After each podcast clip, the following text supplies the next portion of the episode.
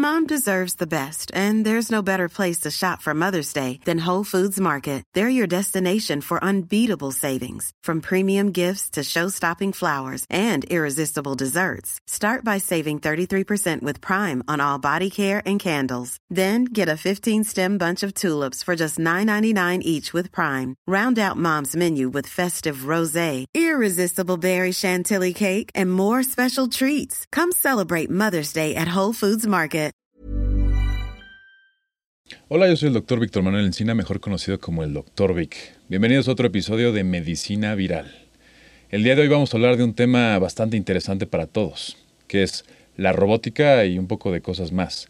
Para esto tengo un invitado de lujo. Su nombre es Jonathan Bazán.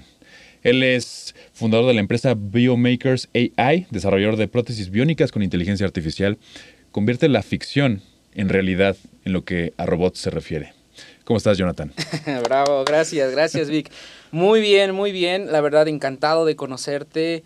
Eh, yo creo que yo ya te había visto hace unos años y la verdad es que dije, wow, o sea, todo lo que transmites, lo que comentas en redes sociales, créeme que para mí, o sea, no es porque estoy aquí, ha sido un ejemplo a seguir. Y el día que me seguiste, le dije, de hecho, a, mi pareja, le dije, mira, me siguió Dr. Vic. Gracias. no, gracias a ti, Jonathan. Yo la verdad también tengo que decir, yo soy súper fan de lo que tú haces. Eh, empecé, me acuerdo, te voy a, voy a contar la historia, empecé en TikTok a ver a un chavo que era como el Tony Stark, ¿no? Como que hacía cosas robóticas, como te explicaba la tecnología. Y yo, yo me acuerdo que le decía a mis conocidos, oigan, vean esto. O sea, nunca jamás en mi vida había visto esto en México, que una persona desarrollara este tipo de cosas y lo hiciera interesante, que eso es lo, eso es lo complicado, ¿no? Porque tú estás en toda esta parte de ingeniería, robótica, algoritmos, inteligencia artificial, pero te voy a decir algo, la mayoría de las personas que están en esto no saben cómo explicarlo para el público en general. Y yo te tengo que felicitar por eso, lo has hecho extremadamente bien. Gracias, gracias. Es lo que al final del día, para mí esto es divertido, me gusta, yo creo que la gente dice lo se ve, es, es mi pasión realmente hacer robots, siempre ha sido esa parte curiosa y es lo que yo trato de transmitir siempre en las redes sociales, que esto no es aburrido, todo lo contrario, tenemos ya dos giros, que uno de ellos es, como lo comentabas, convertimos la ficción en realidad, películas, Spider-Man, Doctor Octopus y todas esas cosas, o sea, son cosas que son irreales, pero lo puedes hacer si estudias, si aprendes, si conoces de robótica, lo puedes convertir en algo real. Wow, qué padre. Yo, a ver, yo también me eché mucha información de ti y estuve viendo algunas, estuve estudiando, como tú te gusta estudiar las cosas. Sé que estudiaste, ¿no? Ingeniería biomédica, si no me equivoco. Estudiaste ingeniería biomédica. Eh, ¿Por qué tomaste esa decisión? ¿Qué, ¿Qué fue lo que te llevó a estudiar eso primero que nada? Pues fíjate que no muchos lo saben, pero yo tengo formación también de músico. Yo toco el piano desde los 10 años. Entonces ahorita tengo ya casi 29, tengo 19 años tocando el piano. Yo iba a estudiar en el conservatorio, me inscribí y todo, pero no sé, por azares de la vida no quedé. Y también en el momento me postulé a biomédica. ¿Por qué me postulé a biomédica? Que fíjate que cuando lo presentaron, yo, yo estoy en el Politécnico, tanto la vocacional, que es como la prepa, eh, fuimos a la expo profesiográfica y nos presentaron todas las carreras y biomédica y la verdad no la presentaron nada interesante. Yo pensé que era de medicina, discúlpame, pero mi mamá es enfermera. Ah, Entonces ella dice, yo siempre quise tener un hijo médico. Saludos a la mamá de Jonathan. y yo le dije, no, no, es que yo decía que ella quería que yo fuera médico porque pues es muy sabido y tú le entenderás que médico es inteligente, va a ser médico. Entonces, la verdad es que a mí sí me aterra un poquito la sangre, las cosas así, y me, y me quiso llevar, dice, vamos al quirófano cuando están, para que conozcas, para que veas, y no, o sea, la verdad, dice, yo no puedo ver cuerpos humanos. Y como que medio ahí, en la profesiográfica nos explicaron que tenía relacionado con la medicina, la verdad, en ese momento no nos explicaron nada que tenía que ver con la robótica, solo ustedes hacen sensores, y así dije, ah, bueno, ¿sabes? Te voy a decir por qué si me fui, y es algo que, que la verdad eh, no, no había comentado, porque decían que pagaban muy bien de biomédico. Así de fácil.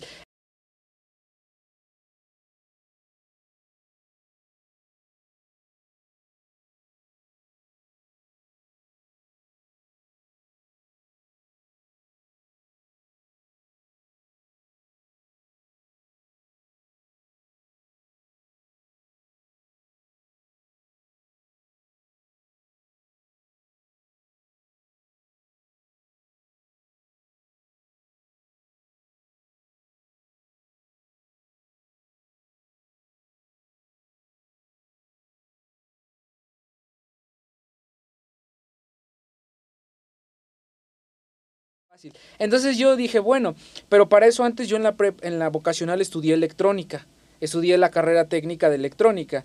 Entonces ya me gustaba eso, porque justo yo dije, voy a, me gusta primero siempre testear. Voy a probar en la, en la preparatoria si me gusta la electrónica y si no, pues ya me dedico a la música. Entonces me gustó la electrónica y seguía con la música, me postulé a los dos, al poli en biomédica y a, ah no, me, me postulé a biónica. Biónica. Y es bueno decirlo, porque todos los chicos saben pensar que mi vida es perfecta. Era mi primera opción, era ingeniería biomédica, biónica. Mi segunda opción era mecatrónica y mi tercera opción era biomédica. Ok, la tercera. Entonces me quedé en la tercera opción para que vean que no, no, no todo es perfecto. O sea, no, no todo te quedas en la primera, no siempre ganas, no siempre todo. Entonces, eh, pues sí, la verdad yo sí me quedé en esta carrera con la ilusión de que en el poli tú puedes hacer hasta tronco común y ya te puedes cambiar a la que tú quieres, o sea, vuelves a, como a postularte y sí te hacen el cambio. Pero la verdad es que yo en el tercer semestre me enamoré de la carrera. ¿Por qué? Empezamos a ver lo de, lo de electrónica, pero electrónica hacia el cuerpo.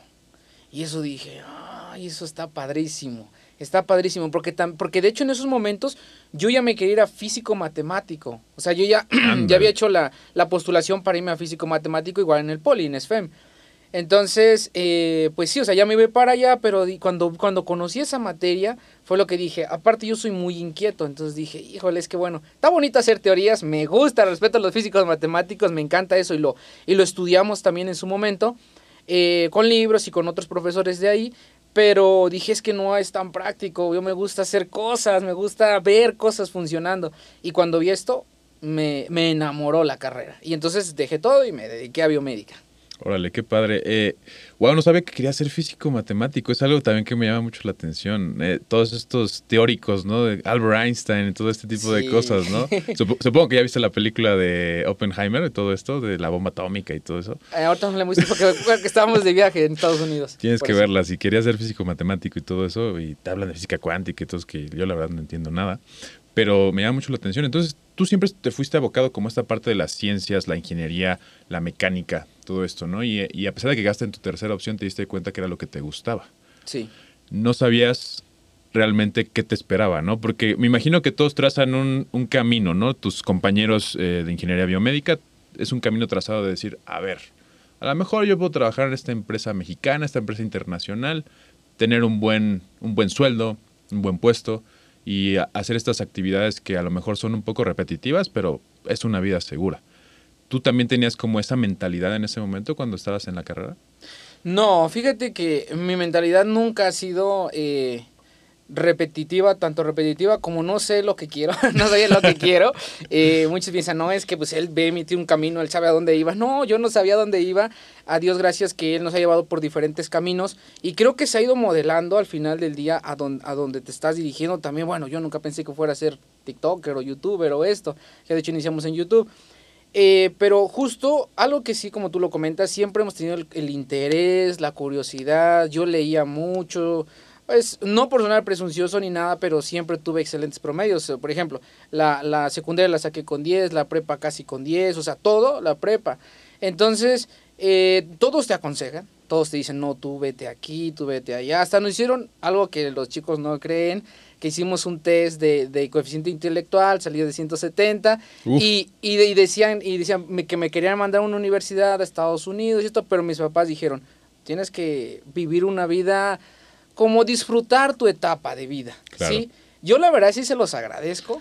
¿Puedo hacer un paréntesis? ¿Les puedes explicar qué significa tener 170 en estos tests? Bueno, pues sería como tener la inteligencia de Albert Einstein un poquito más, creo que hasta un poquito más. Sí, me llama la atención, digo, para que la gente se dé una idea, ¿no? De esto. Y, y entonces cuando, cuando, cuando hicimos todo eso, o sea, sí nos hicieron una invitación de, de, de irnos, yo le agradezco a mis papás que la verdad me dejaron aquí porque yo tuve una vida, una infancia normal, en cierta forma, juguetazos, fui skater, de hecho yo en la prepa era skater, patinaba y todo. Y todo eso me ha nutrido aún más. O sea, al contrario de... Y aún así, por ejemplo, leímos libros. Nosotros en, en la secundaria leí en un concurso de seis meses 250 libros, algo así. Cosillas así, que la verdad en su momento yo no las comprendía tampoco el impacto de lo que era este, y lo hacía por gusto. Creo que eso ha sido mucho, eh, que lo he hecho por gusto Ya te platicaré después. Sí he trabajado, yo trabajé en empleos formales y todo, entonces, pero siempre me he dejado guiar un poquito por esa, esa intuición y, ya. sí, y es algo que lo has, lo, has ido remodelando de acuerdo a las cosas que estás haciendo, ¿no? Sí. Eh, cuando tú eras muy chico, tengo entendido que estabas ya estudiando la carrera, eh, te empezó también a atraer, digo, no si eh, tenías esta necesidad, a atraer esta parte de hacer negocios, ¿no? Digamos, antes de salir de la carrera. Por ahí me enteré. ¿Esto es cierto y por qué lo, lo hacías? Pues mira, fíjate que yo a mis 10 años ganaba mil pesos a la semana. ¿Cómo? es una historia muy curiosa porque, mira, eh, y digo, no, para que, siempre lo digo, para que los chicos vean que es una vida, entre comillas, normal. Eh, de hecho, apenas vi una película, en, no sé si fue en Netflix, de que de un chico que es muy inteligente, un niño, y al final del día se regresa a México, y creo que se lo llevan aquí a la Ciudad de México. O sea, y yo le dije a mi novio, me identifiqué tanto con él, el punto es que hace, hace unos años hacían una, unos, bueno, todavía creo que lo hacen préstamos, préstamos este, en casa y entonces las personas se reúnen en una casa y ahí hacen el desembolso, que se llama algo así. Claro. Entonces yo le dije a mi mamá, mira, yo veía que todos los niños salían y entraban con dulces, papas, chicharrones, coca. Yo decía, ¿por qué no vendemos nosotros? Siempre, algo dicho, a mí me, siempre me ha gustado este, el dinero, no el amor al dinero, pero sí el conocerlo, el saber el potencial que, esto tiene. ¿sí? Entonces, desde ese momento le dije, oye, le dije a mi mamá, préstame 200 pesos, a mis 10 años, préstame 200 pesos y eh, voy a ir a comprar dulces, papitas, todo, y los vamos a vender aquí porque veo que entran, pues está perdiendo el dinero. Así pensaba esa edad. Entonces, sí, Comenzamos a vender, el primer día casi vendimos todo, porque eran cada ocho días esas reuniones, de porque también iba la gente a pagar. Y cuando era el, famoso este desembolso, pues todavía tenían más dinero, ¿no? De ahí comencé con una mesita de dulces, yo le cuento siempre a, este, a mi novia, terminé con una mesa como de dos metros ya afuera de, la casa vendiendo dulces y yo cada semana surtía 600 pesos y me llevaba como para mí mil pesos. Le vendía a todo el barrio, a todos los de la cuadra. Desde ese momento le digo, yo siempre descubrí el potencial que tenía el, el ver las oportunidades de hacer un negocio. Claro. No aprovecharse de los demás, sino ver la oportunidad de cómo suplir una necesidad que digo, hasta les estoy ahorrando el que vayan a la tienda. Aquí mismo lo tenemos. Entonces, así es como lo veo. Eh, a, raíz de ello, siempre he hecho negocios en las etapas de mi vida. Cuando era skater yo vendía patinetas, tenis para los skaters. Después cuando entré a lo de tecnología ya, ya empezaba a vender como celulares y ya llegó un punto justo en la universidad donde dije, bueno, no voy a vivir de todo esto vendiendo siempre. De a lo que estoy aprendiendo lo voy a comenzar a vender. Las tarjetas, la programación, los proyectos. Y ahí empezó, empezó de, cierta manera a moldearse lo que hoy eres, ¿no? Sí. Déjame contarte algo. Yo, eh, mi acercamiento con los ingenieros biomédicos es diario, ¿no? Eh, como tú sabes, pues yo soy médico, también soy especialista en traumatología y ortopedia. Y pues estamos en constante comunicación, en constante eh, tenemos un contacto real con ustedes todo el tiempo, ¿no? Hay varias empresas, obviamente es más que nada de la parte empresarial, de nos enseñan a, usar las, los aparatos con los que operamos. Por ejemplo, actualmente en ortopedia tenemos dos robots que usamos, el Meiko y el Rosa. Esos robots eh, hacen cambian prótesis de rodilla, ¿no? Prótesis, este, digamos, de las personas que tienen osteoartrosis de generación, y les ponemos un componente, componentes este, de titanio en la, en la articulación de la rodilla. Estos robots básicamente calculan, te dicen qué mediciones tienes que tomar y hacen los cortes, ¿no? Para que sean más precisos. De cierta manera, los cirujanos también eh, tenemos que controlarlos y decir, ah, se hace así, se hace así, y tiene estas indicaciones para estos pacientes y para otros definitivamente no podemos usar el robot. Eh, yo veo a los ingenieros biomédicos como una de las carreras que ya desde hace mucho tiempo era el futuro. Eh, me acuerdo que antes de entrar a medicina, era una de las cosas que a mí me llamaba la atención. Yo decía, híjole, no sé si ser médico o ingeniero biomédico, ¿no? Porque esto como que te acerca más a, la tecnología. Yo siempre he sido un ingeniero biomédico de closet. Realmente no lo quiero aceptar, pero me atrae mucho, ¿no? Decía, híjole, ¿por qué no me dediqué a entender los robots, a entender la tecnología y todo esto? Una vez que tú sales eh, y acabas tu carrera, ¿qué fue lo que hiciste? ¿Cuál era lo que empezaste a hacer? Ok, eh, como te lo comenté, a mí siempre me gusta tener un plan, en teoría. Entonces, justo de, la, de la prepa tuve ese plan, o acá o acá. Me quedé aquí y me fui por acá. En la universidad, yo ya desde el tercer semestre comencé a vender eh, tarjetas de programación que, que, es, que son reprogramables y para hacer tus proyectos.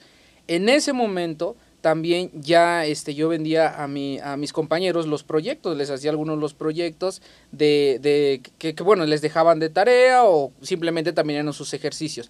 Desde ese momento yo ya capitalizaba, ya vendía por Mercado Libre también este, kits de electrónica, por ejemplo, para estudiantes de universidad que te piden, de tarea es un brazo robótico, ya yo te vendía todo el kit, ya por Mercado Libre a, a nivel nacional. Entonces siempre estuve aunado a los negocios junto con la parte de aprender y la parte creativa. Eh, ya en ese momento yo siempre ya tuve la, la, la, mentalidad de hacer una empresa, quiero hacer una empresa, quiero tener un, un negocio propio porque probé eh, para, esos momentos ya la libertad de poder tener tu, tu propio negocio. Eh, aún así, yo, mi mamá justo en, en esa parte, en ese lapso, un, un, pequeño lapso en la universidad, este, estuve de estadista clínico en, en un hospital, eh, en esa parte. Y era un trabajo seguro y todo, pero la verdad es que soy muy inquieto y como que después de que aprendo ya no lo tomo muy en serio las cosas y me empiezo así como a aburrir. Ajá. Entonces para mí lo rutinario sí se me hace muy tedioso. Sí. Entonces eh, pues dije, no, aquí diario aprendo, diario aprendo, diario son cosas nuevas. Entonces yo ya tenía un plan de, dije, cuando salga de la carrera tengo que tener una empresa funcionando, según, entre comillas, sueños. Y está bien, chicos, yo siempre digo, está bien. Hay que soñar, lo bueno es que hay que tener un objetivo, ¿no? Eh, de hecho, en ese momento cuando yo, eh, cuando yo salí, eh, digamos que el proyecto final que presenté fue un dispositivo que suprime el dolor menstrual. Para las mujeres eh, lo que hace es electroestimulación nerviosa transcutánea a alta frecuencia.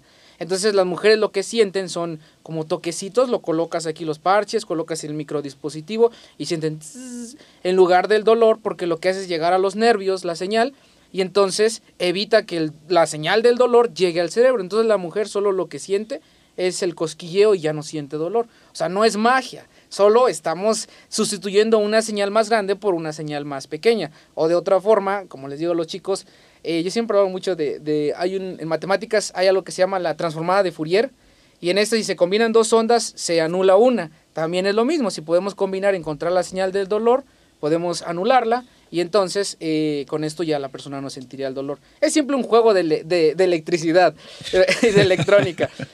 Y ahí fue justo donde, de hecho, conocí, conocí a mi novia con la que ya tengo ahorita cuatro años, por entre en todas las chicas que, que estaban probándose el dispositivo. Y, y, justo cuando, cuando salí con este proyecto, eh, todavía traba, trabajé en un hospital como tres meses. Yo soy el chico que nunca duró más de tres meses en un, en un trabajo normal. La verdad es que sí, y aparte siempre me regañaban porque, por ejemplo, en el hospital cuando estuve aquí en Ciudad de México, no voy a decir qué hospital, pero eh, yo estuve en geografía y, y rayos X. Okay. Todo, lo que, todo lo que es imagenología y rayos X, perdón. Y, este, y, y bueno, estábamos ahí, no componíamos. Eh, llegaban los técnicos de la empresa, tú lo sabes, llega lo técnico, sí, sí, tú sí. como ingeniero biomédico, bueno, en este caso ahí yo les llamaba, oigan, vengan a componerlo, ¿no?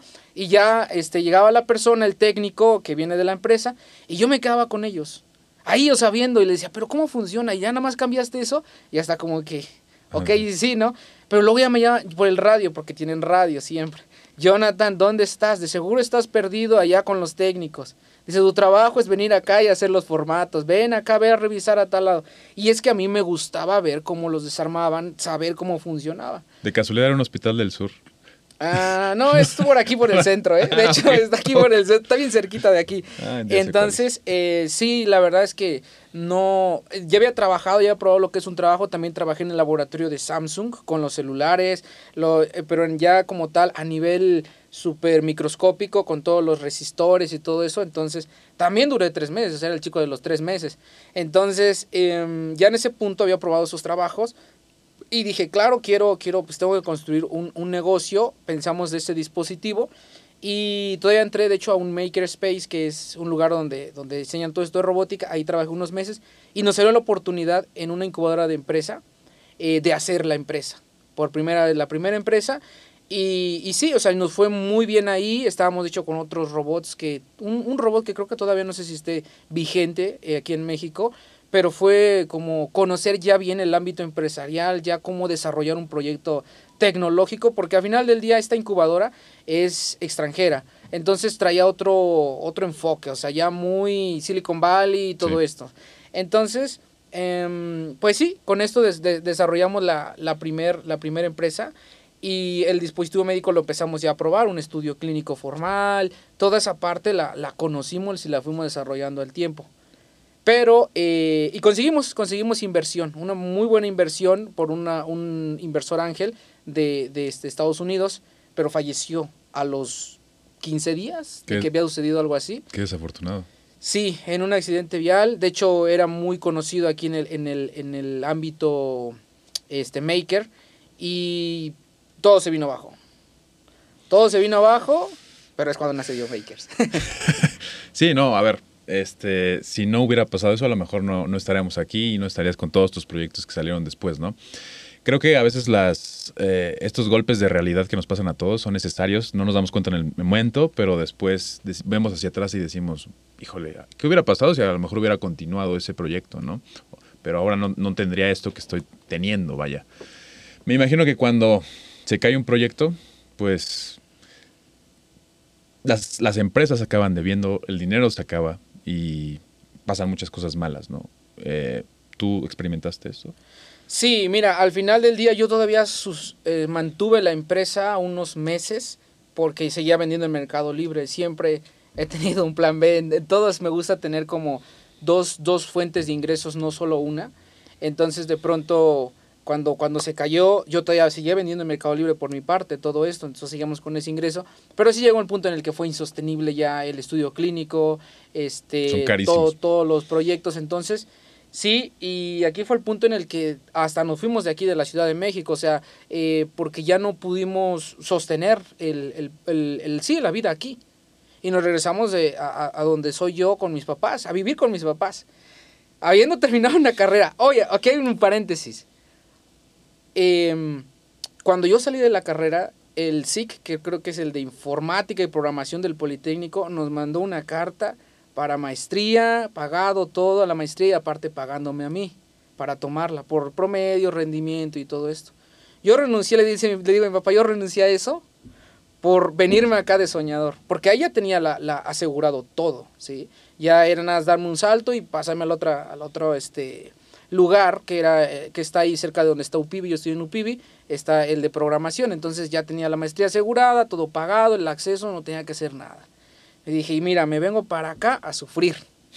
Y entonces imagínate en ese momento, te comento eso porque yo estaba en la casa de mis papás, pues sí, derrotado en cierta forma, sin nada, sin eh, eh, recién egresado y ya sin ninguna oportunidad, por decirlo así, haber renunciado a otras cosas, eh, ya el dinero se había acabado, entonces dije, y es lo que le dije a, a, a, este, a mi pareja en su momento, porque ella en, en ese momento ya, empe- ya empecé a tratarme con ella y ha sido un pilar esencial, aparte yo estudio psicología. Entonces creo qué que mejor. eso es Sí. lo que ha mantenido a esta mente, este, eh, pues sí, a, a entender, ella me ayuda a entender mucho, muchas cosas, o sea, yo soy demasiado, pues sí, efusivo, entonces dice, no, mira, tal vez esto es por esto, tal vez, esto", entonces creo que es el mejor complemento. Yo le he dicho, no, yo no, yo no quería estar con una ingeniera, imagínate, no, nos vamos a volver locos. Y, y en ese momento, eh, sí, la verdad fue muy difícil porque, y es algo que al al principio cuando nos empezamos a hacer virales en TikTok, contaba toda esta, esta historia. Y, y en ese momento yo en la casa de mis padres, yo veía que mis compañeros ya, me, hasta uno me invitó, oye, mira, en este hospital están pagando tanto, vente para acá. Y mis amigos ya siendo exitosos, por decirlo así, ya trabajando, ya ganando un, un sueldo pues bien, eh, todo lo que, pues para eso estudiaste, ¿no? Y yo decía, yo aquí, nuevamente en casa, y después de tanto haber prometido tantas cosas, te viene eso a la mente. Claro que te pega. Pero yo le dije, bueno, porque a mí como que se me pasan las cosas luego después de media hora. Y le dije a, a- mi pareja, oye, bueno, pues ¿por qué no comparto todo lo que sé hacer? O sea, se lo muestro, ya no tengo nada que perder. Yo le, le dije, el hombre que lo perdió todo una vez, pues ya no pierde el miedo a todo. Entonces le dije, bueno, hay, hay que subir todo lo que yo sé hacer, hay que, hay que publicarlo. Y en, un, en una semana conseguimos mil seguidores en Facebook, en YouTube. Entonces empezamos a subir los proyectos, que son los del electroculograma, que controla las cosas por los ojos. Porque yo nunca dejé de hacer proyectos. Claro. Yo de hecho, hasta en ese momento todavía me contactaban de la universidad que, oye, me pasó el contacto tal persona que tú haces proyectos. Entonces Sí. yo nunca dejé de hacer proyectos y, y yo le dije, bueno, pues hay que compartirlo, eh, lo, que, lo, que, lo que sé hacer. Pues ya, le digo, ¿qué puede pasar? Y fue cuando nace, en ese momento se llamaba la, la, la, la marca o el canal bioelectrónica se escribe con B, muy mal, muy grande, porque es bioelectrónica, pues es lo que hacemos. Y ya me dice Lucero como a los seis meses, ¿por qué no le pones biomakers? Toda la razón. Gracias, gracias Lucero. ¿Qué, es, mi pareja? Le digo, ¿por qué no le pones biomakers? Bio, porque haces esto de biomédica, vida, bio, y siempre la pasas diciendo todo eso. Y pues makers, porque eres un maker. Y le dije, porque haces cosas de robótica. Y le dije, bueno, a ver, pues vamos a probar. Y se quedó. O sea, la verdad es que el nombre sí se lo, se lo agradezco a ella. Yo, pues, ingeniero, no sé, nombres todos. casi que le ponen el, el, el, profe del resistor, ¿no? sí, estoy totalmente de acuerdo. Sí, a veces eh, me identifico mucho contigo porque antes mi canal, no sé si casi nadie lo sabía. Pero antes de llamarse Doctor Vic se llamaba Doctor Saludable. Imagínate qué nombre tan teto, ¿no? Gracias a Dios lo cambiamos y dije, bueno, me llamo Vic, doctor, muy simple, ¿no? Y a lo mejor funciona, a lo mejor funcionó. Y ahorita estamos en medicina viral con Jonathan Bastán. Pero mira, eh, entonces, empezó tu canal de TikTok, tu canal de YouTube, Facebook. Tú subías tus proyectos personales. Vaya, tú a la par de que estabas trabajando, a la par de que estabas viendo lo que podía pasar, tenías proyectos individuales, ¿no? Me llamó mucho eso que hablabas de, del, ojo, ¿no? Eh, podías mover cosas que estaba conectado a los músculos oculares de cuando, cuando subes para arriba, los músculos que hacen este, la visión hacia un lado, hacia el otro. ¿Cómo funcionaba? Claro, es mediante, capturas mediante los electrodos la señal este, la, al final de cuentas la electividad muscular y esta la amplificas, nosotros creamos los sensores, eso sí, lo aprendí muy bien, lo desarrollé muy bien, era hacer sensores eh, biomédicos, al final bioinstrumentados. Bioinstrumentados es la diferencia con un circuito normal, es que tienen protección al paciente, eh, tienen ciertas cosas que, que no permiten más bien que pueda llegarte a ti un, shock eléctrico. Entonces, eh, dominamos muy bien este. De hecho, para mí siempre ha sido el, más difícil, el del ojo cambia demasiado y más porque te estás moviendo cada rato. Entonces, eh, comenzamos a subir esto los biosensores. Yo le dije a ella también, desde un principio fui como muy inteligente para analizar lo que son las redes sociales. En las redes sociales lo que funciona es mostrar mucho y demasiado. Entonces dije, bueno, pues yo no soy un chico eh, como súper guapo, tampoco soy una chica o algo así, no sé, aquí puedo mostrar, pero que se vea así fuerte, retativo, único. Dije, pues por hay que conectarnos en el ojo, como ya lo hacía en la, en la universidad, pero hay que controlar un carrito, una silla de ruedas chiquita. Entonces eh, los empecé a subir esos proyectos y la gente, wow, y otros, no, es mentira, es magia. Y ya muchos hasta hemos visto tantas conspiraciones en Facebook de, no, casi que él es el, el, eh, el malo, es esto, esto ya es de otro, de otro planeta o algo así. El anticristo. y realmente ah. es, es, es este, muy, bueno, al menos para nosotros lo hemos visto, relativamente sencillo, pero lo del ojo sí es muy complicado, eh, las señales. Hacemos esto, lo filtramos, lo amplificamos y después creamos el algoritmo para reconocer estos patrones, que es lo que ahorita ya también estamos trabajando más. Órale, y me imagino que mostrar esto a, un, a un, nivel masivo, porque es un nivel masivo, eh, empezaste a, a, coleccionar seguidores, a, la gente empezó a seguirte, eh, muchas personas empezaron a fijar en ti que están en el mismo ámbito de la tecnología, y empezaste, porque tengo entendido que tu crecimiento en redes sociales fue muy rápido, totalmente atípico a lo de, vaya, el influencer normal, ¿no? Que va poco a poco, tú subías tus proyectos, subías cómo funcionaban y fue eh, proporcional a, lo, increíble que tú mostrabas, ¿no? Porque por a, lo, mejor yo me, imagino, ¿no? Mostrabas las, las ortesis, las prótesis controladas, lo del ojo. ¿Y cuánto ganabas? ¿Cuántos seguidores ganabas así al mes cuando empezaste lo de Biomakers? Porque esto nunca se había visto, o sea, no es algo, no es algo común en México. Sí, pues mira, Bioelectrónica escribe con B estuvo como 7, 8 meses realmente nosotros iniciamos en YouTube. Yo me considero youtuber, todavía ah, de la vieja escuela. Yo también. A pesar de que mi crecimiento ahorita lo, fue en TikTok. sí, claro, claro. Pero eh, yo empecé ahí y al año conseguí nada más como 7 mil suscriptores. Y justo en ese, fue el año en el Parteaguas, cuando hay hasta creo que un video de cuando celebramos ya empezaron a llegar los patrocinadores y obviamente un poquito de financiamiento me ayudó a hacer más. Pero yo el primer año desarrollé más de 250 proyectos. 250. Sí, hablamos de que casi desarrollaba uno por día, casi, casi. Y eran diferentes, o sea, fue una máquina. Yo le dije, no tengo una no tengo nada que hacer en ese momento, o sea, la verdad, la verdad, y así lo digo en ese momento. Y entonces yo dije, voy a dedicarme, voy a enfocarme en, en hacer el mejor en esto. Y sí puedo decirlo que al menos aquí en México sí fuimos pioneros en la parte de influencias en robótica. Ahorita, claro, ya están saliendo más, Pero abrimos, abrimos completamente y creo que abrimos con lo mejor que fue algo completamente distinto. Porque bueno, vamos, eh, digo, de hecho yo conozco a otros influencers de otros países también que hacen de robótica electrónica, pero siempre era como el resistor, el transistor, cómo funciona. Pero yo siempre hacía proyectos, o sea, a lo final, no les explicaba tanto como... Paso por paso. Ajá, sí, porque yo decía, la gente quiere ver algo que se divierta, algo fuera de lugar, ¿no? Y, y ya en ese momento, como al año, al año fue que salió TikTok. Y dijeron, no, están subiendo TikTok. Los chicos de la prepa, con una vez fui a darles una plática, me dijeron, profe, ¿por qué no se hace un TikTok? Eso es lo nuevo, lo que está saliendo. En el 2019, más o menos, me dijeron. Porque les daba talleres. entonces empecé a dar talleres. Hice un micro maker space. Entonces ahí dábamos talleres y cursos. Me estaba comenzando a levantar. Y, y, le, y, ya fuimos a las clases. Yo, yo iba a las escuelas a invitar a la gente a tomar mis cursos de robótica, a que vean que sí cuesta, ¿no? Este, y, y los chicos nos dijeron, hay, un, hay TikTok. Y le dije, bueno, ¿qué hacen? Y yo veía que eran puros bailes y todo eso. Dije, no, pues yo soy como una roca, como una tabla, ¿no? No sé, no sé, no sé ni bailar. Entonces eh, comenzamos a subir el video y sí, y sí pegó uno de una mano robótica Bluetooth que le hago de aquí y está ahí a la mano. Dos millones de vistas en un día. Y dije, wow, o sea, dije, no, no, no, esto, esto, esto, es, una, esto es falso o algo así. Yo creo Ajá. que le dije a los chicos que estaban en ese momento conmigo. Y en la pandemia fue cuando explotamos. Cuando explotamos. Yo tenía como 100 millones de vistas al mes, 150 llegué a tener eh, al mes en TikTok. Entonces, eh, yo subía, cuando estuve en TikTok fue la pandemia en junio del 2020 o 21, no recuerdo ahorita realmente exacto. Yo subía como 100 mil seguidores al día, haciendo como 250 mil seguidores al día. En ocho días subimos como dos millones. Wow, eso es un récord. Eso sí, es un. Fue, fue bastante rápido. Igual, obviamente, se migraron a todas las demás plataformas.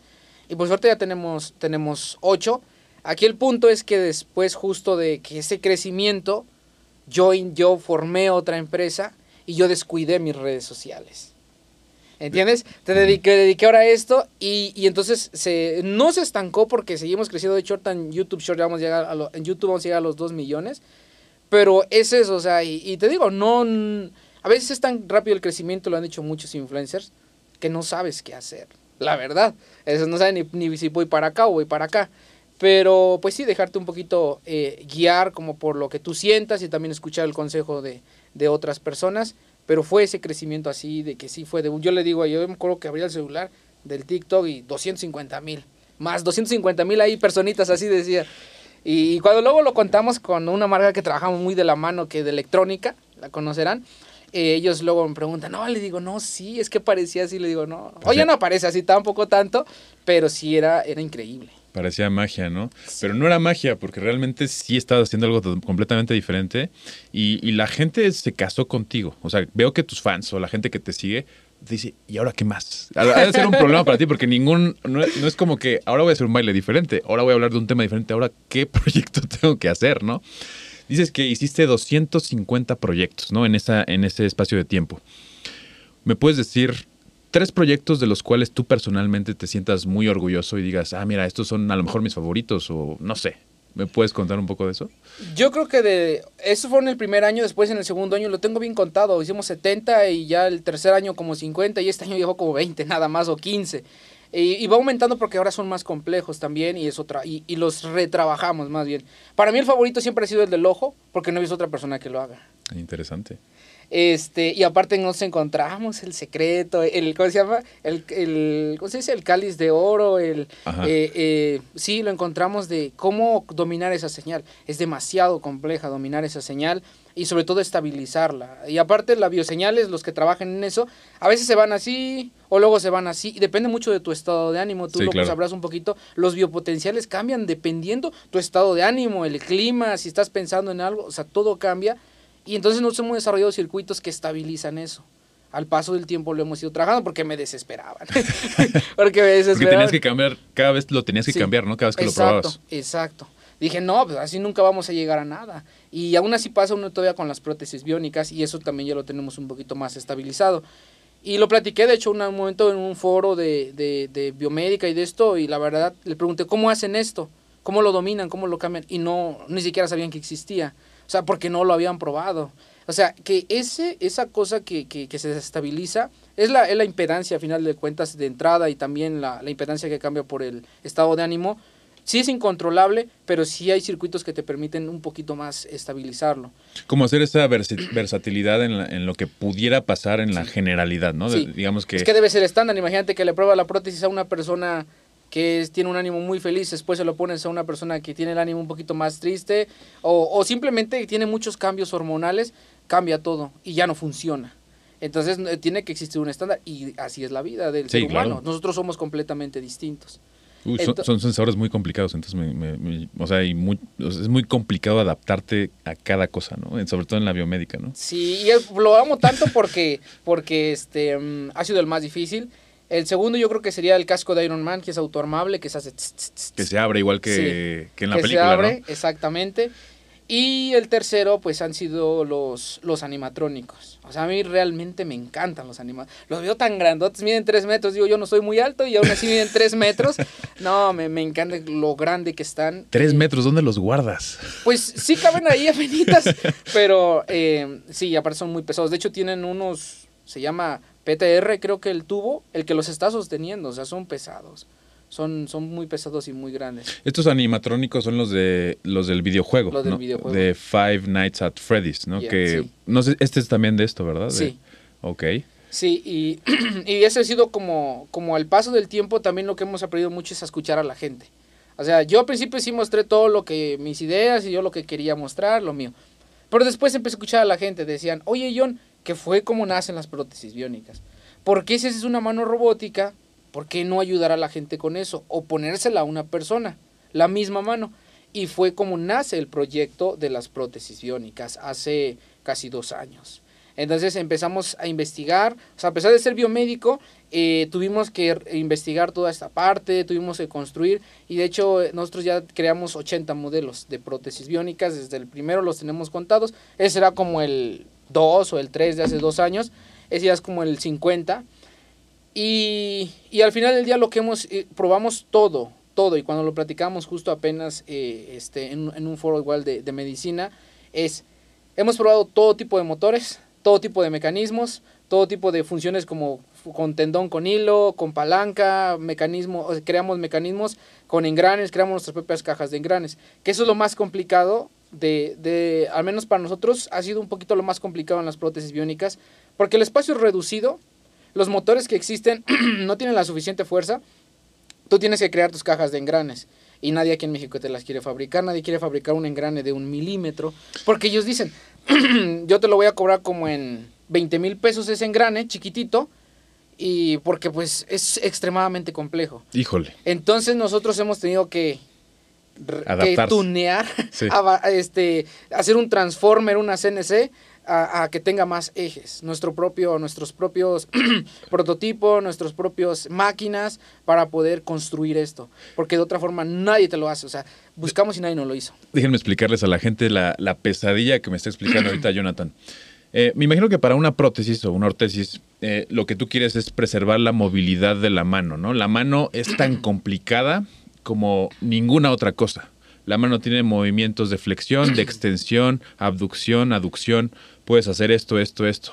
Anatómicamente, eh, estamos diseñados con esos motores, ¿no? En lo, en lo que cada movimiento está controlado por un nervio diferente y cada movimiento está también estabilizado por otras cosas. Entonces, para hacerlo en, en ingeniería, en robótica, debe, yo me imagino, digo, no lo sé, debe ser una pesadilla, ¿no? Porque aquí tenemos ex- eh, flexores y extensores. Y no solamente eso, ¿no? Tenemos vínculas, tenemos músculos lumbricales y tenemos muchísimas cosas.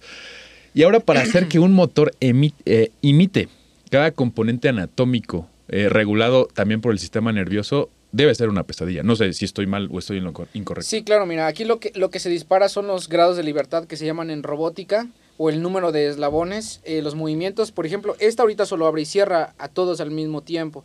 Y es otro punto que también este, podemos comentar después para que las personas buscan lo más simple al final del día cuando las quieren utilizar. Claro. Eh, como tú lo mencionas, simplemente hacer este movimiento nadie, nadie lo ha hecho. Solo hay una, una, una mano robótica que es la de OpenAI. Tiene creo que 250 grados de libertad. Es una cosa así de grande. O sea, se ven fotos chiquita, pero es grande. Tiene cientos de cables y esa sí crea movimientos así y entonces puedes hacer hasta señas. O sea, no hay prótesis que te hagan señas. ¿Por qué? Porque eh, e- eso es la complejidad justo de lograrlo. pero cuando llega una persona y te dice, oye, bueno, este podría ser tal vez el presupuesto que tengo, o yo solo quiero tener por tener un brazo, porque simplemente con tener un brazo me cambias la vida, no me importa si abro o cierra nada más. Entonces, aparte se ve muy cool así, porque ya no es solo un gancho como un Garfield. Entonces, creo que ahí es otro punto en el que te topas con la realidad de, de qué sirve hacerlo tan complejo, tan innovador, tanto así. Si al final del día, ahora el otro problema, ¿cómo vas a controlar tantos? Tendría que estar la persona conectada y le digo con una PC gamer ahí, llevársela a todos lados para la inteligencia artificial traducir todas esas señales. Entonces, la persona, oye, que solo abre y cierra. ¿Entiendes? Entonces, Claro, y, y, yo personalmente estoy trabajando la innovación. Yo estoy eh, desarrollando una prótesis, se le llama biomimética, de, de, la palabra biomimesis, que es imitar. Entonces estamos desarrollando una prótesis que ya tenga múltiples grados de libertad, pero necesita sí o sí inteligencia artificial. Estamos creando, yo personalmente, yo soy más programador. Eh, hay, un, hay, un, hay un, equipo que me apoya justo para poder diseñarlas. Pero claro que yo les digo cómo, ¿no? Porque tengo un criterio muy así de, de, que me gusta que sean estéticas y muy bonitas. Justo lo que nosotros hemos, hemos roto, no sean robustas, feas, cuadradas, sino que sean bonitas. Y eh, la inteligencia artificial en la que yo estoy trabajando, con múltiples sensores, como una diadema, eh, disierno las señales, las descomponemos y la inteligencia artificial aprende y puede crear diferentes movimientos.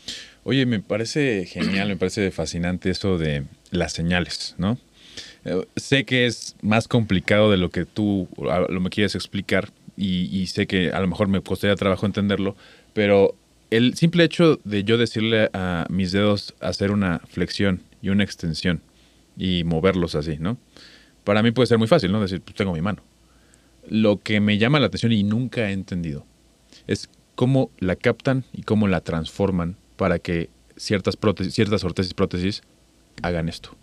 Eso, eso es algo que me vuela la cabeza a mí cada vez que lo veo. Ok, mira, de antemano podemos dividirlo en dos partes. Hay inteligencia artificial puramente reactiva e inteligencia artificial este, ya con razonamiento. Empecemos por la simple. La simple lo único que hace eh, cuando tú haces una contracción muscular con, un, con, un, con solo tres electrodos, que es el positivo, negativo y tu tierra, eh, captas la señal y cuando haces la contracción, entonces se ve el ruido, se ve la señal, pum. Tú esa señal fácilmente la capturas, tú puedes poner simplemente en programación un límite y si pasas el límite, entonces cierra la mano o abra. Aún así hay que crear unas cosas porque después se vuelve a abrir. Que algo que también ahorita comento es que, por ejemplo, aunque yo mantenga la mano cerrada, la actividad muscular está así, pero después vuelve a caer, no es decae.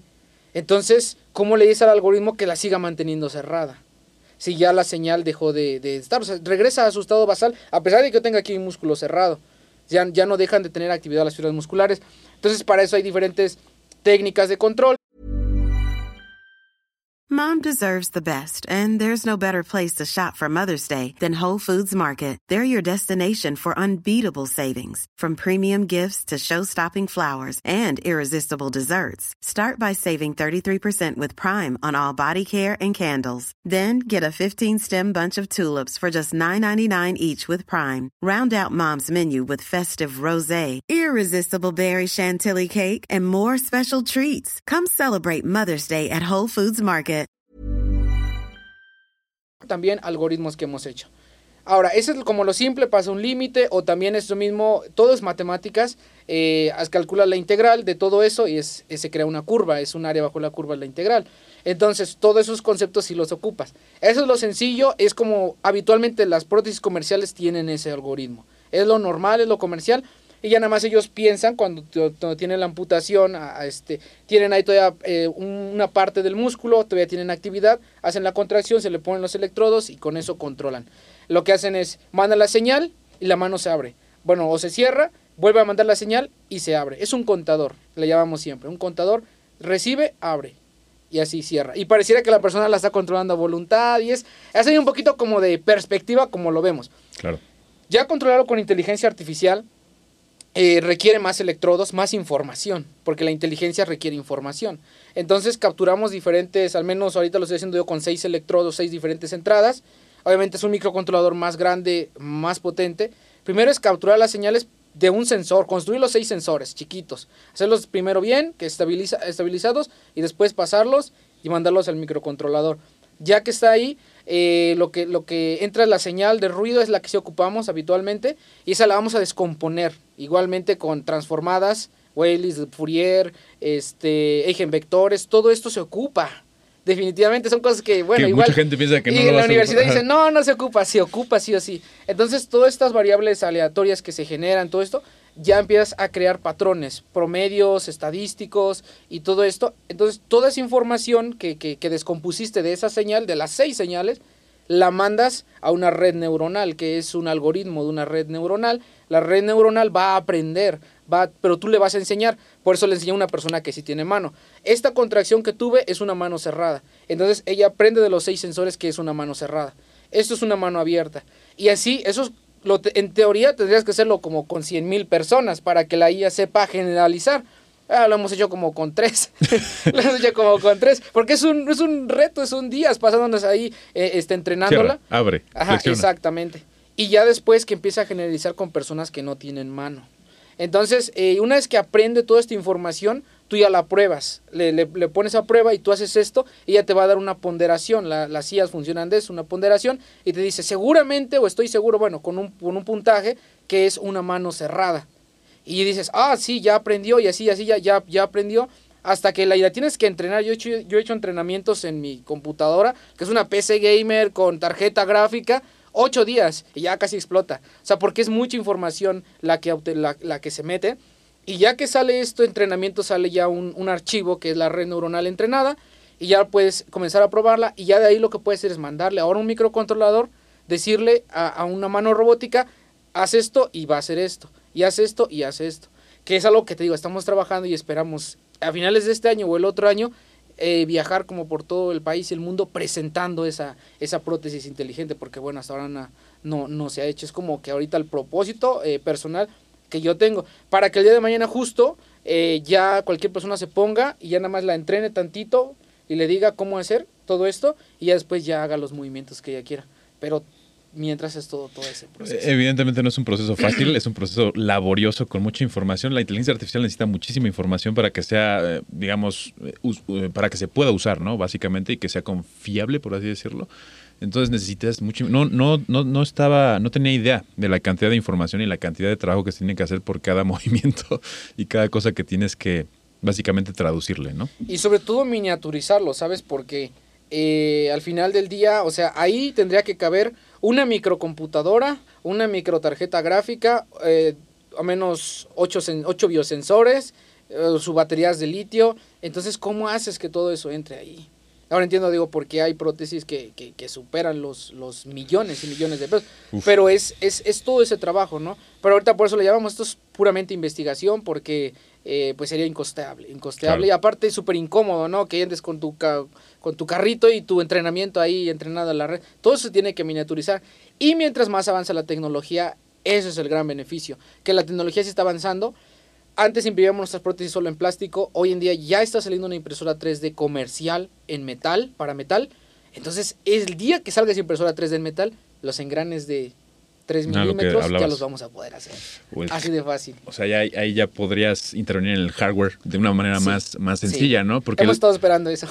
eso es lo que quieres. Y el software, vaya, este, lo estás, este, es una, no estoy diciendo que sea más fácil, pero a lo mejor es más alcanzable, ¿no? En, este, en esta etapa que tú dices.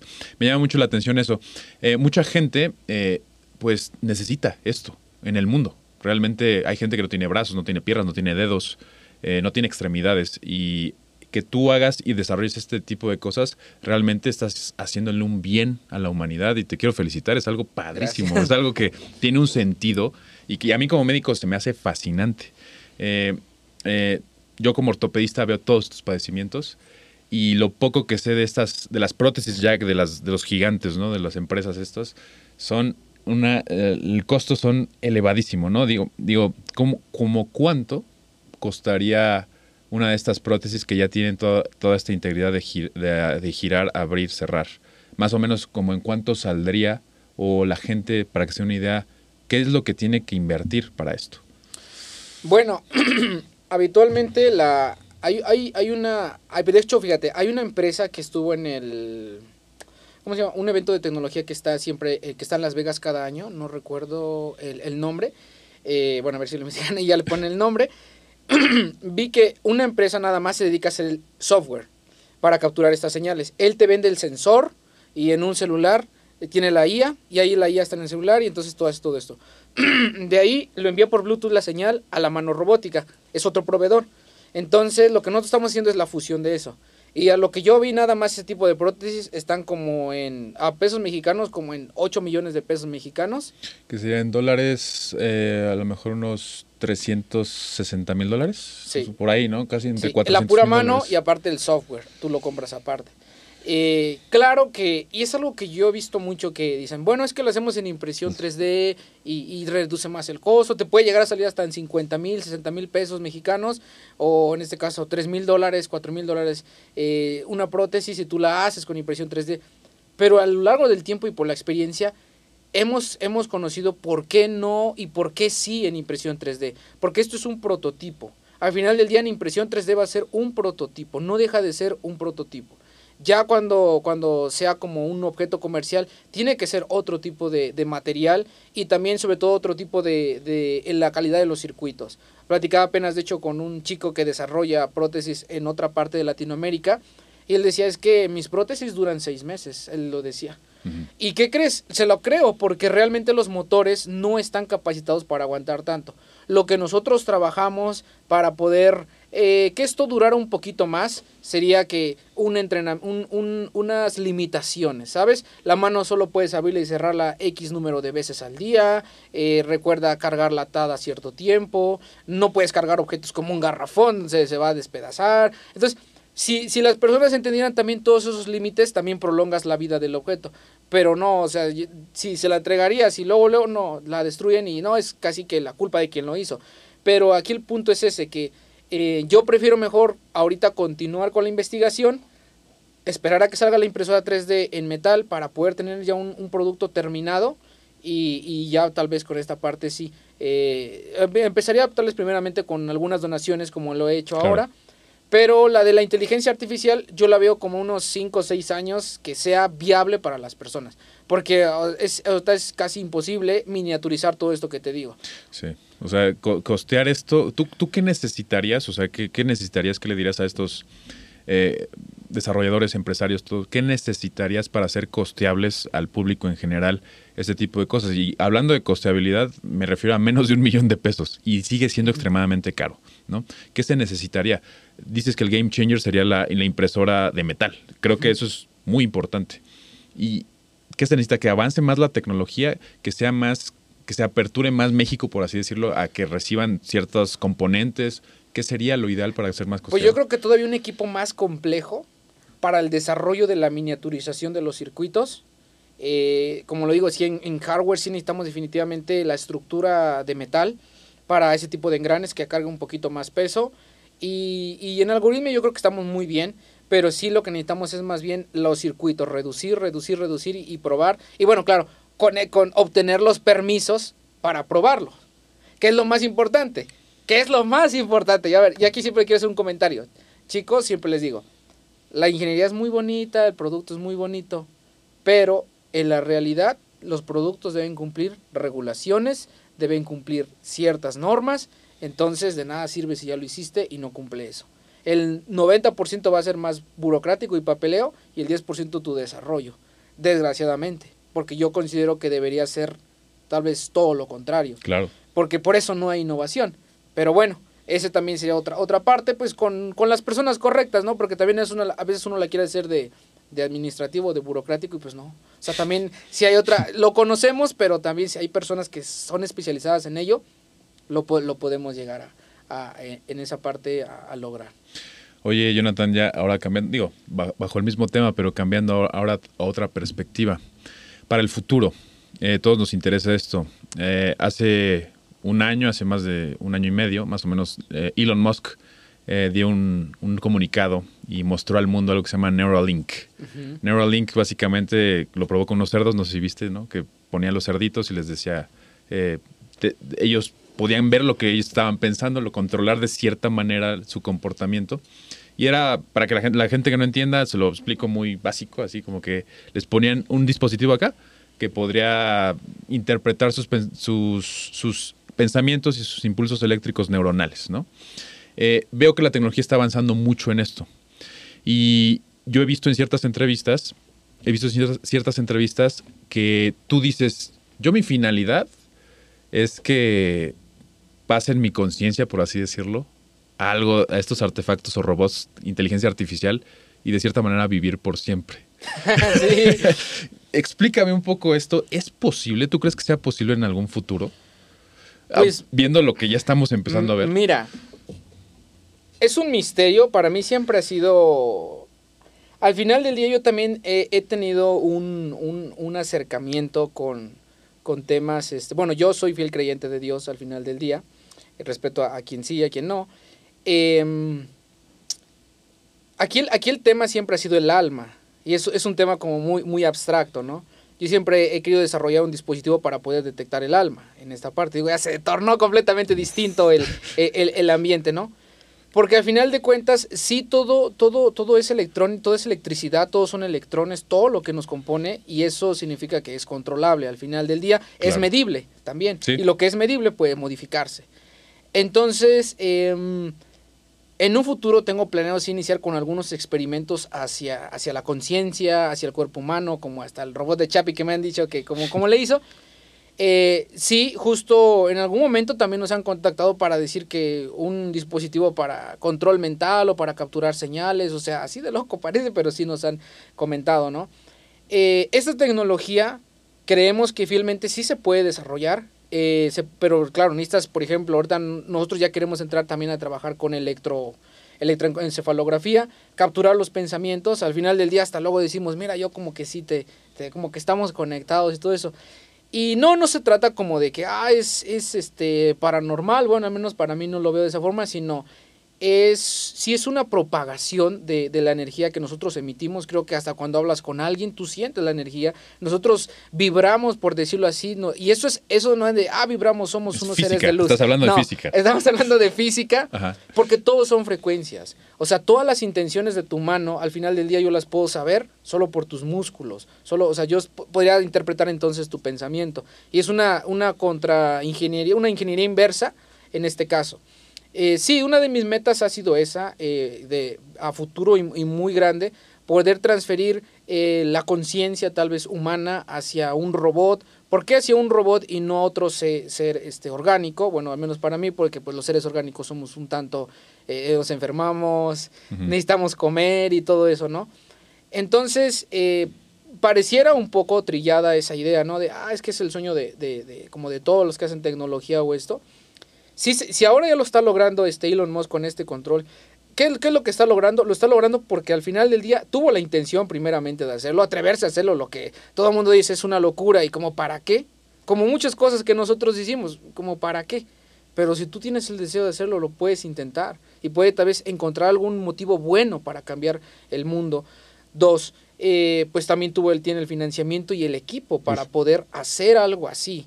Entonces, vamos, eh, si, si, ellos, si ellos están capturando las señales y de alguna forma controlan, ten- controlando las intenciones, eh, bueno, más bien capturándolas, tú las puedes controlar, tú puedes enviar señales como lo hace el dispositivo que suprime el dolor menstrual. Al final del día podemos ser controlados mediante electrónica y electricidad. Y de ahí disparan un montón de conspiraciones, ¿no? Pero eh, creo que sí, es una, buena, es una buena época en el mundo en la cual creo fielmente que va a cambiar. Estamos, yo creo que en estos años vamos a experimentar muchos cambios tecnológicos. Yo les digo, chicos, si ven a este chico de... Tengo 28 años, muchos piensan que tengo como 20. Eh, tengo 28 años, em, ven, ven a este chico haciendo esto. Imagínense lo que, lo que hacen los que tienen todo, el equipo para hacerlo. ¿sí? Porque si yo tuviera todo el equipo para hacerlo, ya lo, ya, ya lo habría hecho.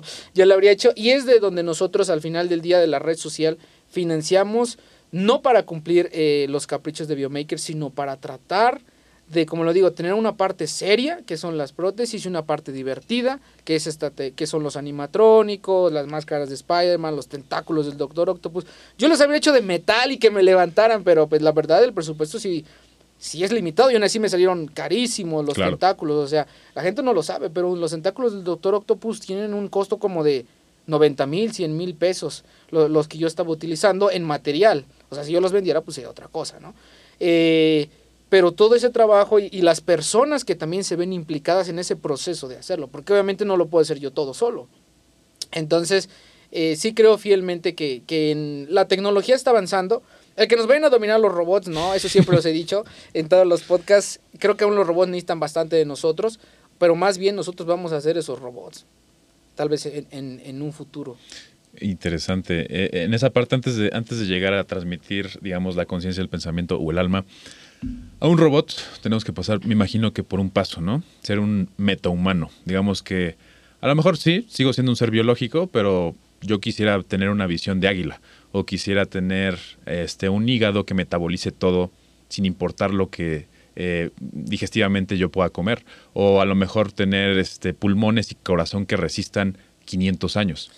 ¿Crees que podamos, estamos más cerca de eso? Sí, como tú lo dices, yo creo que ahorita ya lo hacemos. Ya tenemos piernas biónicas, ya tenemos manos robóticas, pues vamos a tener corazones, hígado, todo lo vamos a ir sustituyendo hasta que solo quede la cabeza.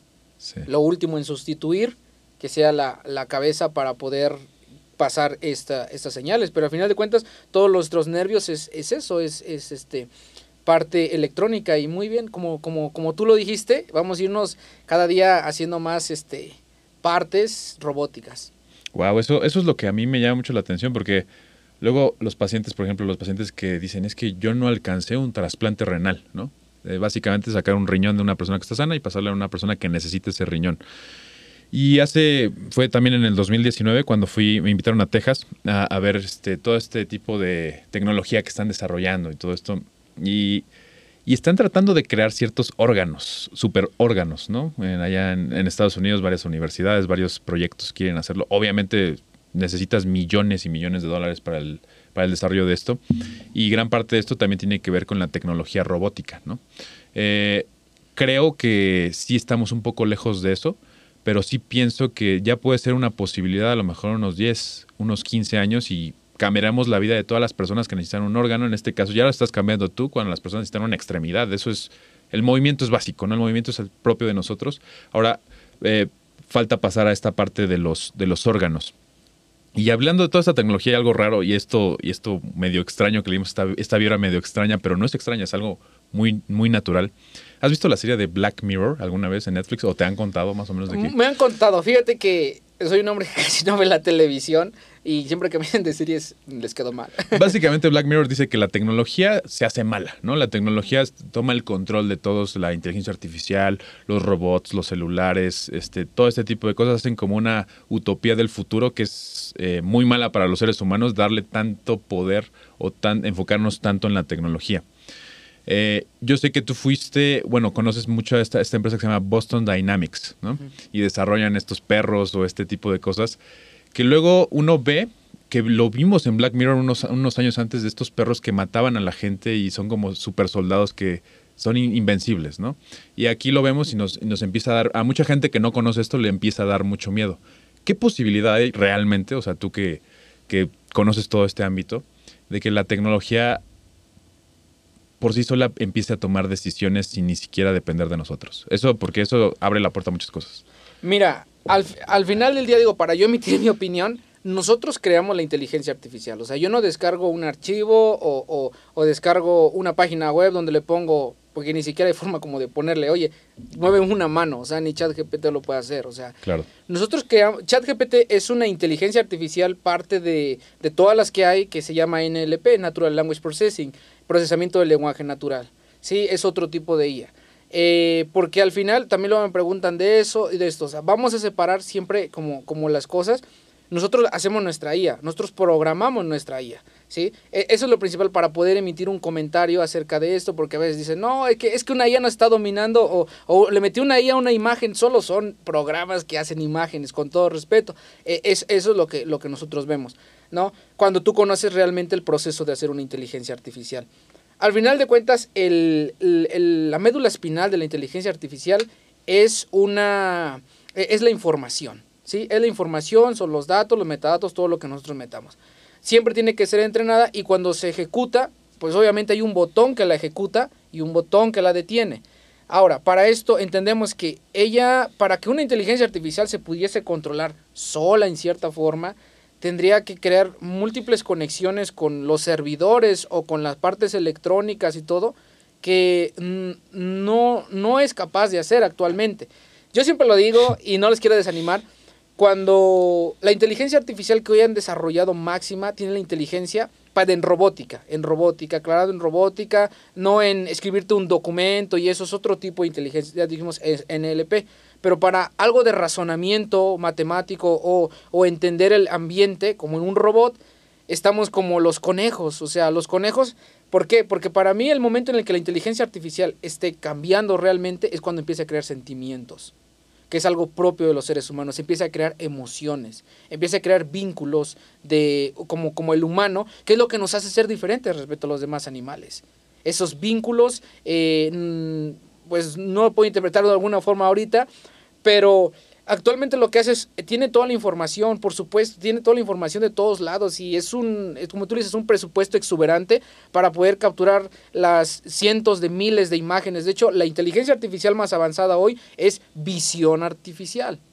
Sí, este prótesis es otra cosa, es, es, es enfocada en bioseñales y en señales, ¿cómo se llama? Eh, estocásticas o, múltiples. Entonces, visión artificial, que son los carros Tesla. ¿Sí? Por eso, o sea, ahorita de hecho la sociedad está eh, enfocando mucho en NLP, que son escritura, y en visión artificial. Pero hay muchos, muchos campos que están aquí, ¿sí? Entonces, eh, para que la inteligencia artificial se pueda, como, como le dicen, eh, controlar ella sola, o metí una inteligencia artificial y le pedí cómo iba a ser el fin del mundo, es una predicción que ellos meramente orientaron. Tú le escribiste todo lo que querías prácticamente casi ver, o, el, o el apocalipsis de todo lo que iba a ser pero realmente no es consciente de todos los múltiples factores y variables que existen y también pues como el plan de cómo hacerlo, ¿no? Creo que eh, a, hoy en día no hemos llegado a eso.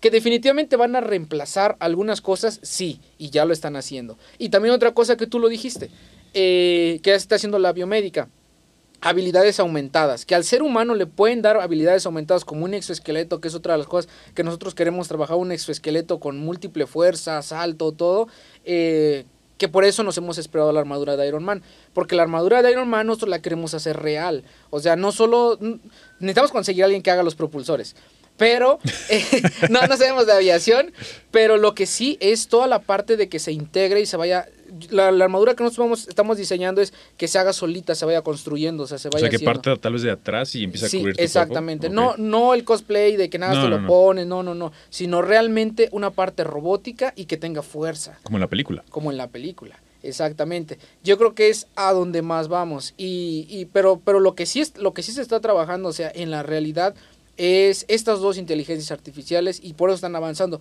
Lo más pronto y lo que sí vamos a tener son carros eso sí, en dos, tres años ya independientes. Eso sí, sin duda alguna.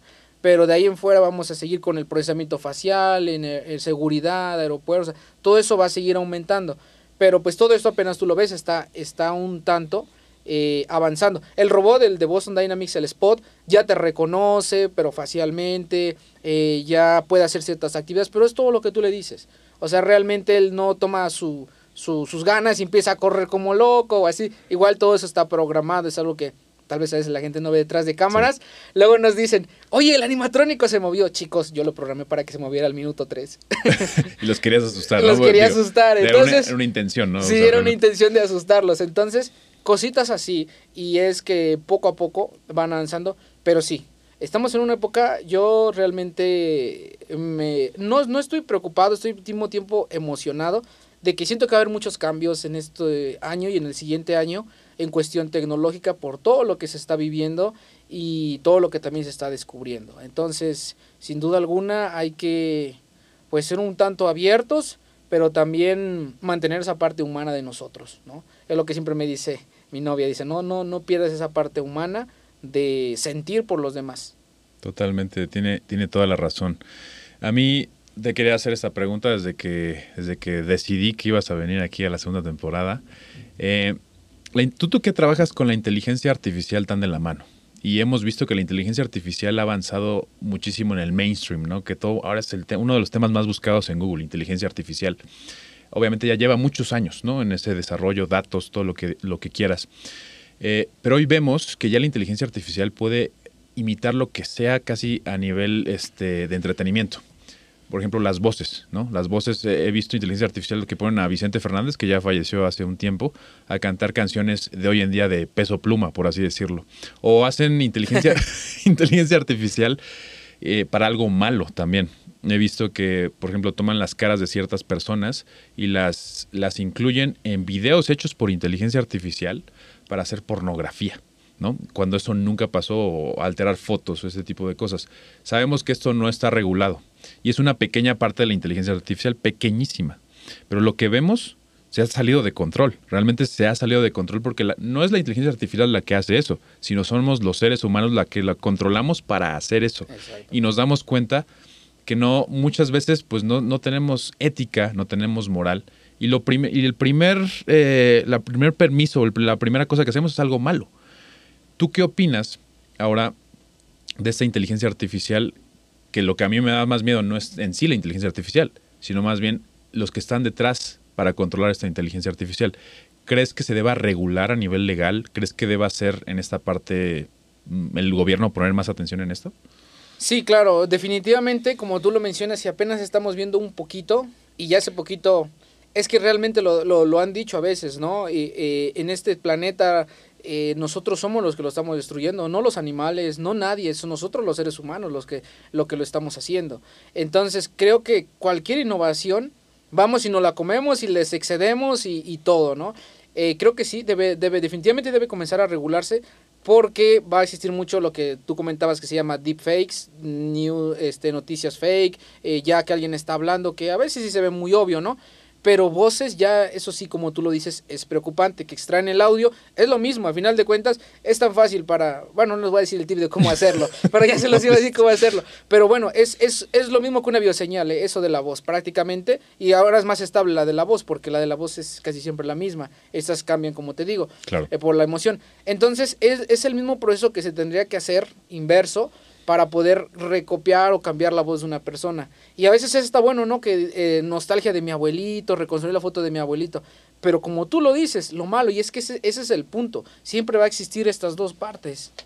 El, lo bueno y lo malo. Entonces creo que es momento, como en muchas cosas que hoy en día, como la tecnología no, no pueden entrar las prótesis 100% al mercado, porque hay regulaciones todavía muy antiguas. Entonces ya debería existir un comité para ese tipo de cosas que se debería empezar a crear para la inteligencia artificial, porque definitivamente sí va a ocasionar problemas, hasta falsificar firmas, todo eso. Y eso, eso sí te lo creo posible y muy sencillo, porque desde pues, tantas formas de escritura, tantas cosas que puedes, creas una firma sin problema con, la inteligencia artificial. Pues nada, meterle todos los datos, capturar todos los datos. Pero a, a, ese nivel sí es posible, sí es necesario regularlo y pues también el problema es por qué no se está haciendo nada, ¿no? Y aquí el punto sería o cómo protegernos. Totalmente, estoy, estoy eh, totalmente de acuerdo contigo. Y sí, esta interrogante de hacer un comité creo que sería algo muy lógico, ¿no? Para, para regular ese tipo de cosas. Eh, oye, yo sé que estuviste hace poco en Estados Unidos, ¿no? Hace un par de días. Eh, no, no, estoy seguro, pero creo que fuiste a enseñar algunas cosas, ¿no? A, a, ciertos alumnos de alguna universidad. Cuéntame esta parte de la enseñanza en la que tú también te dedicas. ¿Das cursos? Eh, te invitan? Cuéntame, ¿cómo es todo esto? Claro, nosotros de entrada tenemos taller, eh, bueno, un curso de prótesis biónicas con inteligencia artificial de un año en mi plataforma web. Eh, lo hice de un año porque pues, no podía comprimir tanta información en tan poquito tiempo.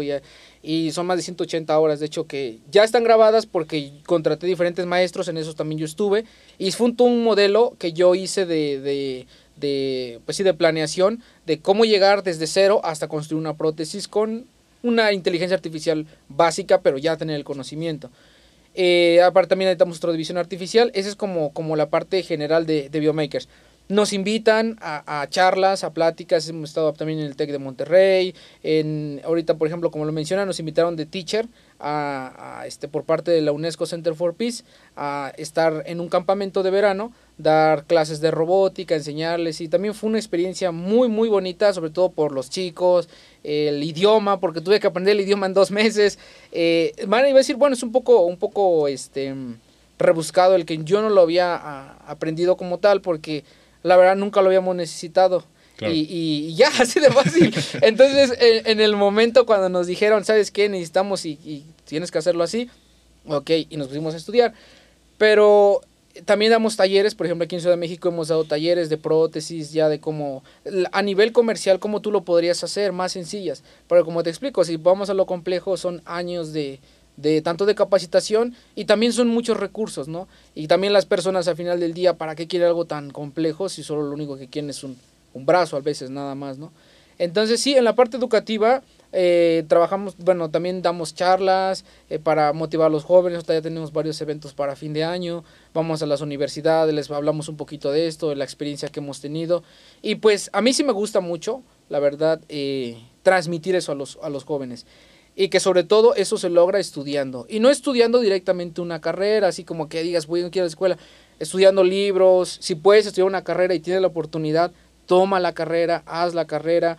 Si tienes la oportunidad de aprender en otro lado, también hazlo. Creo que lo más importante y lo que ha mantenido a nuestro país en cierta forma en crisis ha sido la falta de, de educación, que, que no, no, no, todos la, le tomamos ese valor.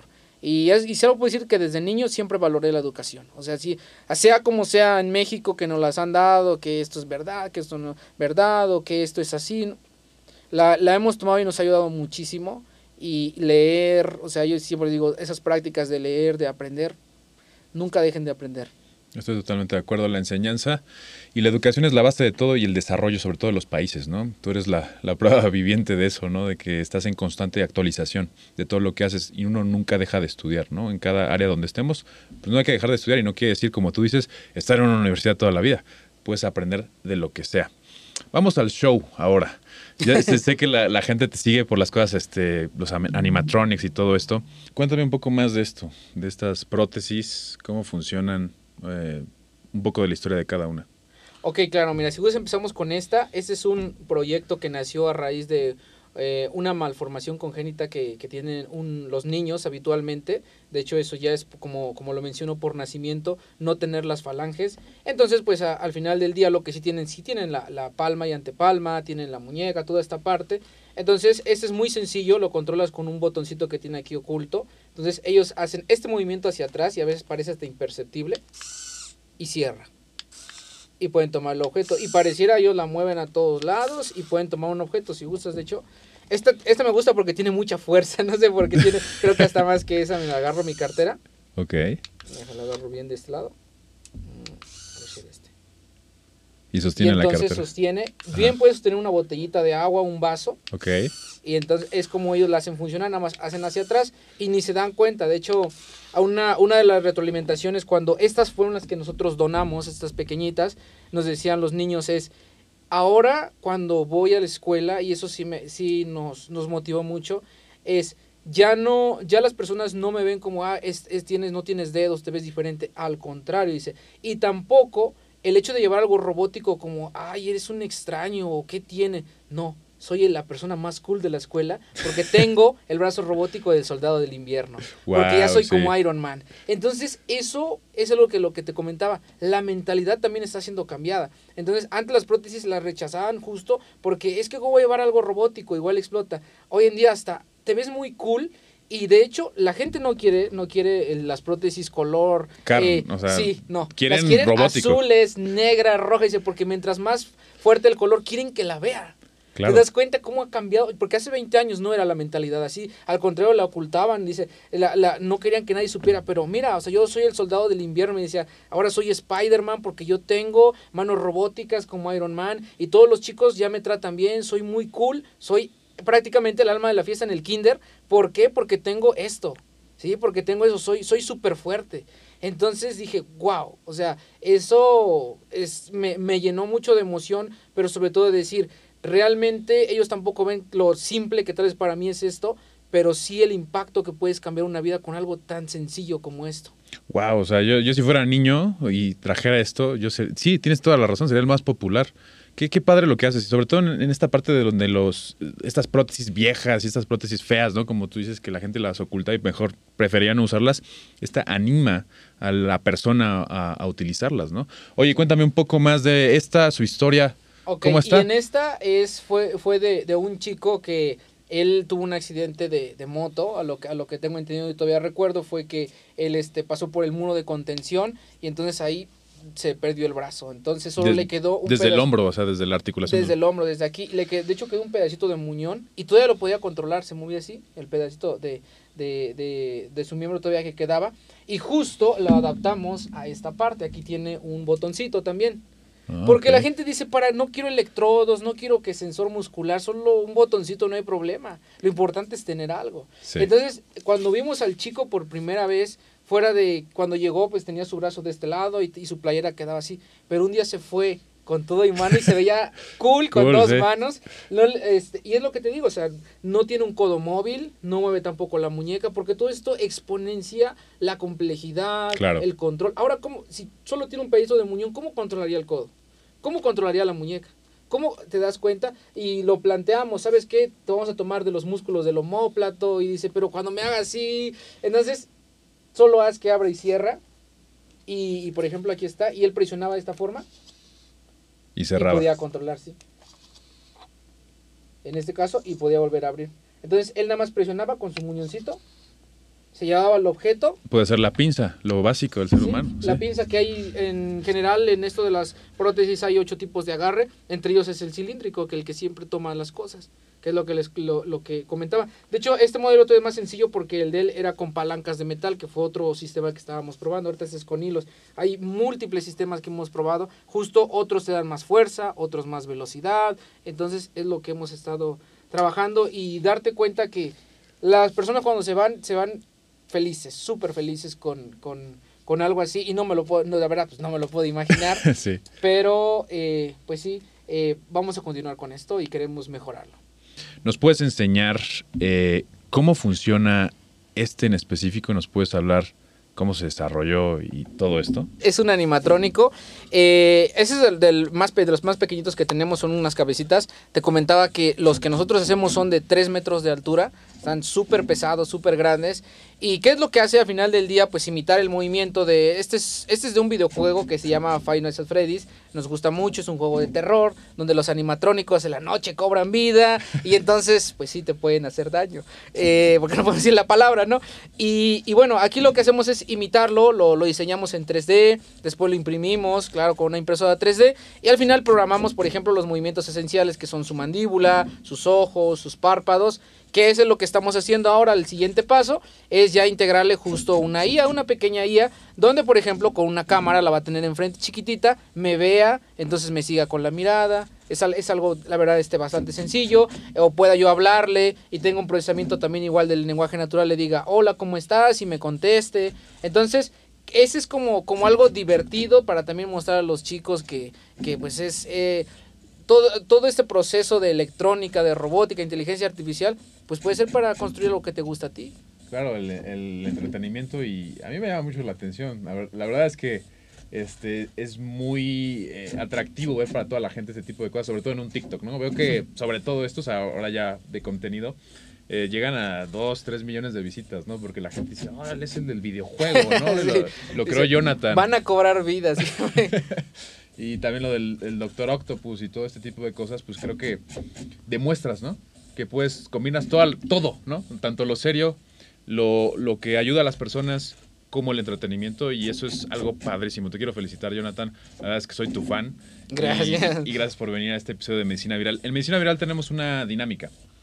Eh, en esta dinámica te voy a decir algunas palabras y tú me vas a decir lo primero que se te venga a la mente. ¿Estás de acuerdo con eso? No es psicoanálisis, no es nada de esto. Eh, y vamos a ver qué sale. ok, ¿Te late? Sí. Maldad, Mucha. tecnología, Atrasada. Elon Musk, El mejor. Politécnico Nacional, El mejor. prótesis, Ayudar. futuro, Cercano. Five Nights at Freddy's, Diversión. ojo, Impresión. Impresionante. alma, Transferencia. médicos. Ayuda. Muchas gracias, Jonathan. Gracias. Este fue un episodio más de Medicina Viral. Él fue Jonathan Bazán, eh, dueño de toda la marca Biomakers y todo lo que hace. Yo soy el Dr. Vic y nos estamos viendo en el próximo episodio. ¿Quieres pertenecer al 2% de los estudiantes que obtienen buenas calificaciones? Yo pienso que es posible. Si estudias medicina seguro pasas horas y horas leyendo, noches de desvelo y mente en blanco en los exámenes. Y ni hablar de la vida social. No logras equilibrio entre estudio, amigos y familia. Yo soy el Dr. Vic y te traigo la guía para sobrevivir la carrera de medicina y no morir en el intento.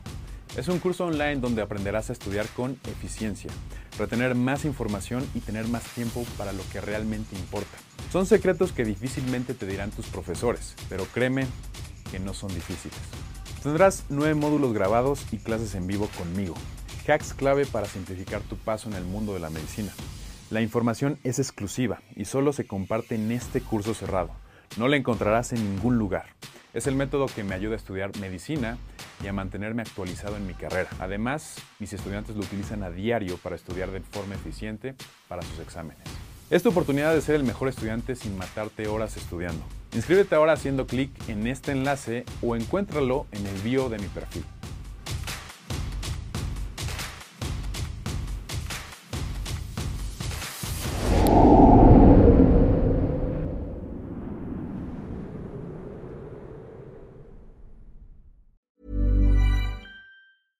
Hey, it's Paige DeSorbo from Giggly Squad. High quality fashion without the price tag. Say hello to Quince. I'm snagging high-end essentials like cozy cashmere sweaters, sleek leather jackets, fine jewelry, and so much more. With Quince being 50 to 80% less than similar brands. And they partner with factories that prioritize safe, ethical, and responsible manufacturing. I love that. Luxury quality within reach. Go to quince.com slash style to get free shipping and 365 day returns on your next order. Quince.com slash style.